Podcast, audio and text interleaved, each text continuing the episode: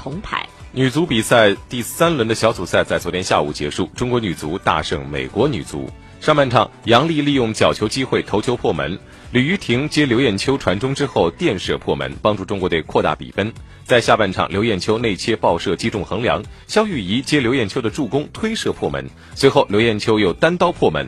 本场比赛，她上演了两传一射的好戏，最终中国队以四比零战胜美国队，以小组头名的位置成功出线。